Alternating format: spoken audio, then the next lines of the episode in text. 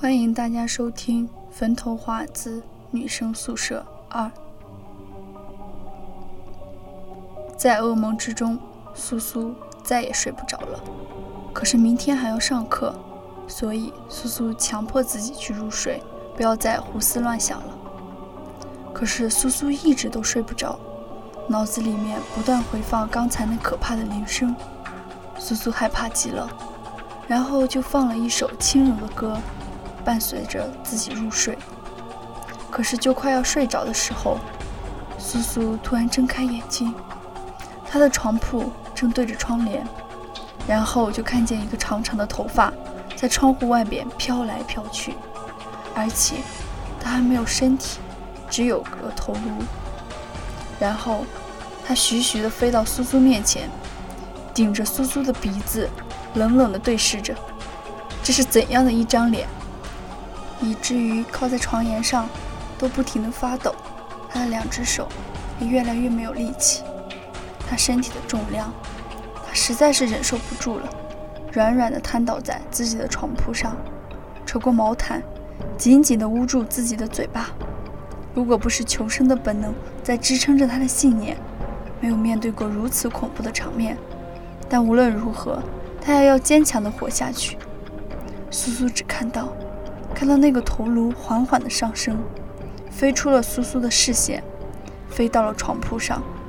苏苏不敢妄动，也不敢乱叫，呆若木鸡的躺在那里。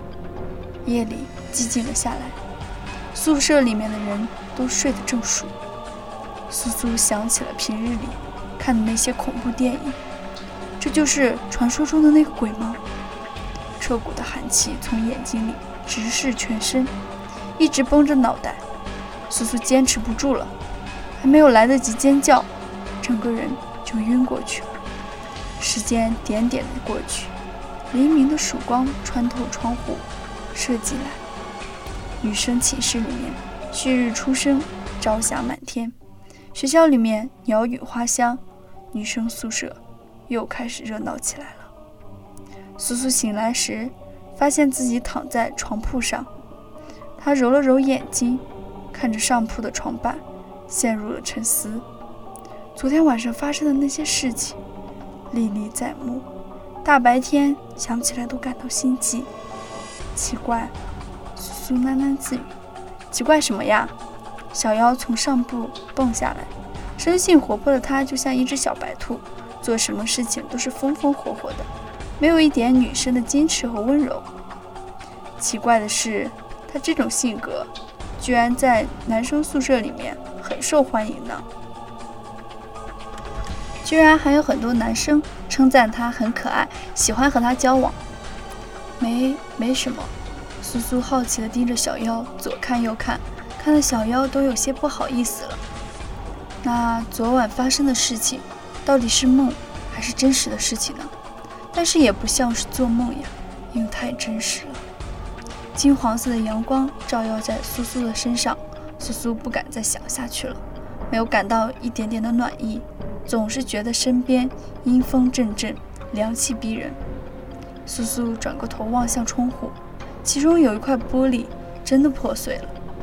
小妖在身边兴致勃勃地说着什么，但是苏苏已经完全听不见了。苏苏看到小妖的影子淡淡的反射在其他的玻璃上。那里呈现出来的身体，确实和昨天晚上看到的身体是一样的，没有瞳孔的白色眼睛正悠悠地望着他，皮笑肉不笑，流溢出掩饰不住的得意之情。小妖察觉到苏苏的异样，轻轻地推了他，在想什么呢？什么？苏苏回过神来，再看玻璃里面的人影，什么也没有了。小妖语重心长地说：“苏苏，你是不是最近想事情太多了，太孤单了呀？老是这样魂不守舍的。我看还是找一个男朋友谈谈恋爱，享受享受爱情的滋味，这样才会幸福快乐些吧？是吗？”苏苏放作沉思状：“嗯，你说的很有道理，只是哪里有那么合适的男朋友呀？”小妖长得并不算特别漂亮。笑起来却很甜，两颊露出浅浅的酒窝，宝石般的双眸流露出万种风情，仿佛邻家女孩般特别妩媚。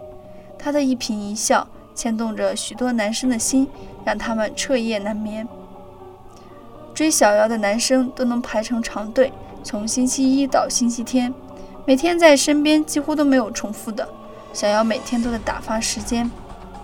小妖说：“趁着现在年轻，多去认识认识一些男生，最后选一个最优秀的来陪伴终生。”小妖不停地安慰着苏苏，苏苏再也不想想那么多了，可能是最近太过焦虑了吧，只想着能够早日摆脱噩梦，安安稳稳的生活。